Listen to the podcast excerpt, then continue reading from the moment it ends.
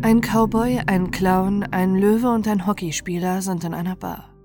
Kurze Zeit später ist einer von ihnen tot. Was klingt wie die Pointe eines schlechten Scherzes, wird im Jahr 2007 die traurige Wahrheit für die Familie von Joel Lavlin, einem Vater, der nur Halloween feiern wollte.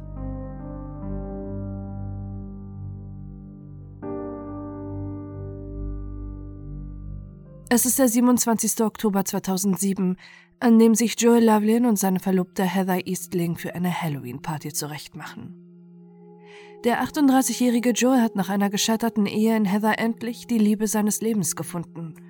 Obwohl die beiden erst ein Jahr zusammen sind, planen sie bereits ihre Hochzeit am 8.8.2008. Joel wird von allen als einfacher, friedliebender Mann beschrieben, der das Leben liebt und den so schnell nichts aus der Ruhe bringt. Er spielt gern Golf und Bowling, interessiert sich für Hockey, macht viel mit seinen Freunden und ist ein liebevoller Vater für seine 15-jährige Tochter Alexa. Nach seinem Mathematik- und Informatikstudium an der University of North Dakota arbeitet er als Systemanalytiker. Die 31-jährige Heather ist Lehrerin. Zusammen leben sie in Grand Forks im US-Bundesstaat North Dakota. Die Stadt zählt zwar nur 53.000 Einwohner, Trotzdem ist sie für ihre vielen Bars und Kneipen landesweit bekannt. In die Broken Drum Bar wollen am Abend des 27. Oktobers auch Heather und Joel für eine Halloween-Party.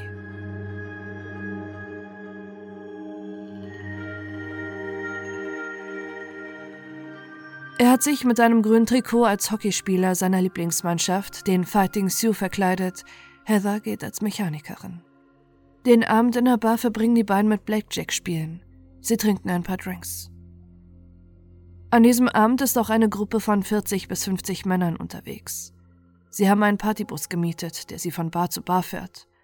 Auch die Broken Drum Bar ist eines ihrer Ziele, wo die betrunkenen Männer am Abend des 27. Oktobers trinken, bevor sie wieder in die nächste Kneipe fahren. Es ist ca. 23.30 Uhr, als Joel einen Anruf erhält. Um in Ruhe zu telefonieren, geht er nach draußen. Als der 38-Jährige wieder zurückkommt, erzählt er Heather, dass einer der Männer aus dem Partybus zurückgelassen wurde. Joel will noch einmal rausgehen, um nach ihm zu sehen. Er gibt Heather noch einen Kuss, bevor die Bar verlässt. Sie weiß zu diesem Zeitpunkt noch nicht, dass es das letzte Mal sein wird, dass sie Joel lebend sieht.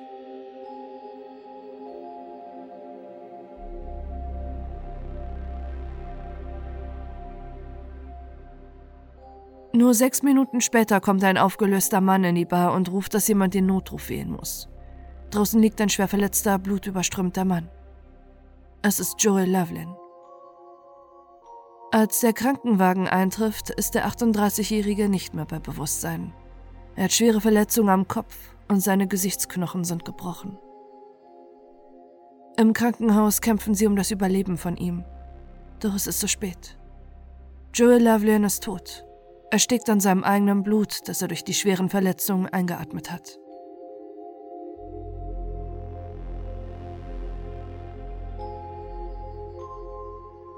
Die Polizei beginnt sofort mit den Ermittlungen. Eigentlich sollte es nicht schwer sein, Zeugen zu finden. Schließlich feierten rund 80 Leute in der Bar und auch der Partybus kann schnell ausfindig gemacht werden. Bei dieser Annahme allerdings die Polizei. Bis heute sind sich viele sicher, dass es mehrere Menschen gibt, die mehr über den tragischen Tod von Joy Lavlian wissen, doch sie schweigen. Nach den ersten Ermittlungen kristallisieren sich sechs junge Männer heraus, die möglicherweise für den Tod des 38-Jährigen verantwortlich sind. Da die Männer vor allem durch ihre Kostüme in den Medien charakterisiert werden, kursiert nur kurze Zeit nach Joels Tod eine bizarre Liste an Zeugen und Verdächtigen in der US-amerikanischen Presse. Der weinende Clown, der aggressive Cowboy, der betrunkene Löwe, der Jäger, der Bauarbeiter und der Gangster-Rapper. Der weinende Clown ist der Erste, der die Polizei bei ihren Ermittlungen auffällt.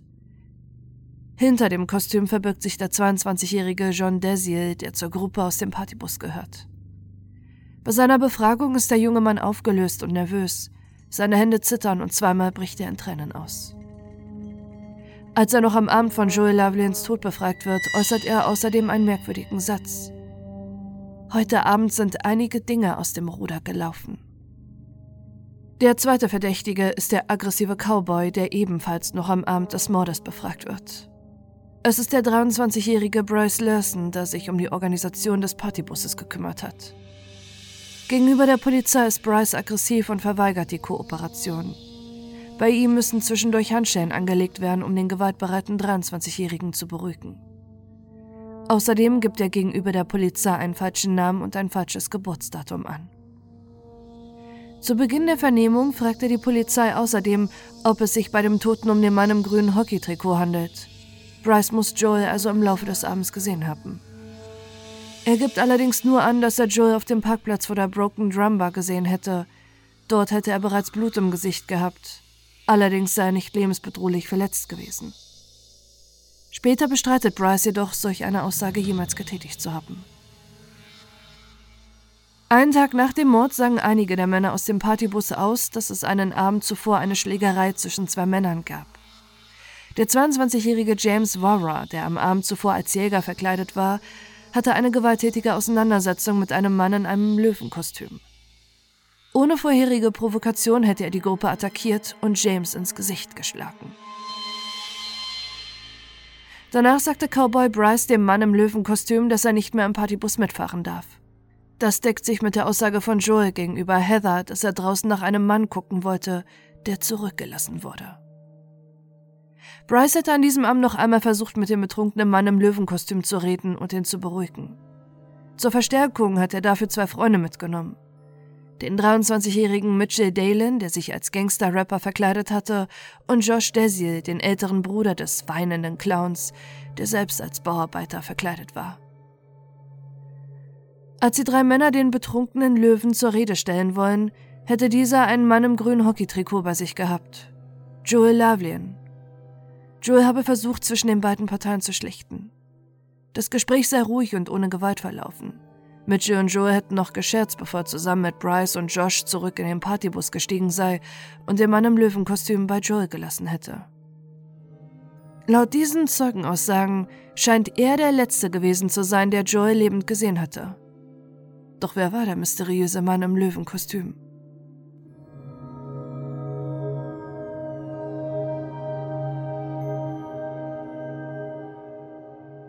Es dauert nicht lange, bis die Polizei auch auf diese Frage eine Antwort hat.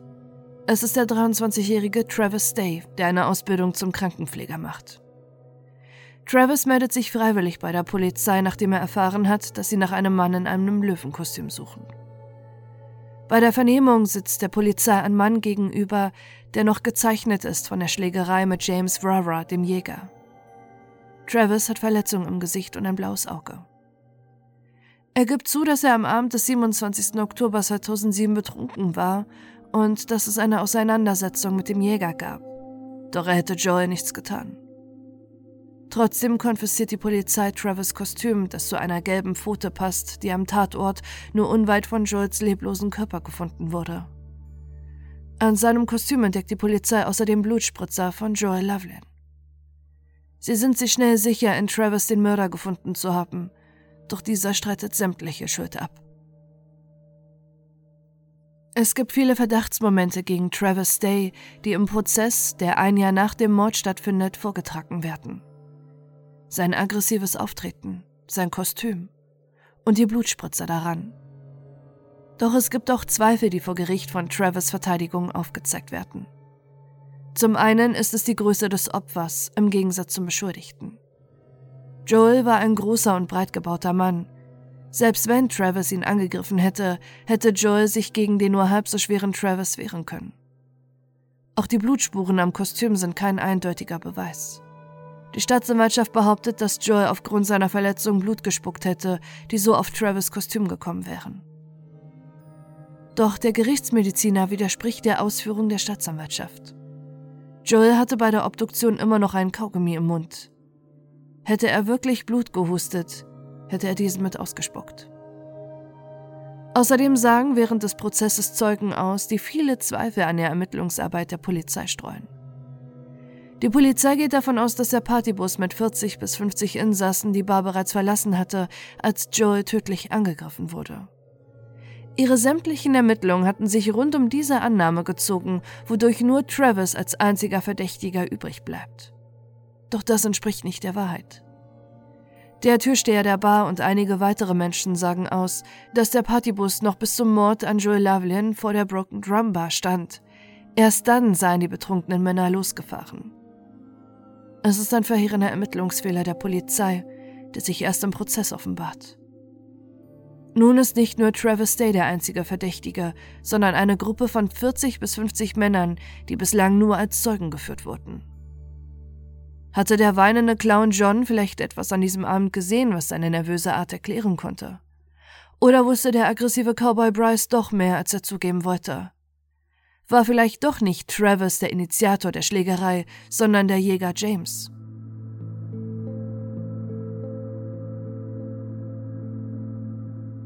Auf all die Fragen gibt es bis heute keine Antwort.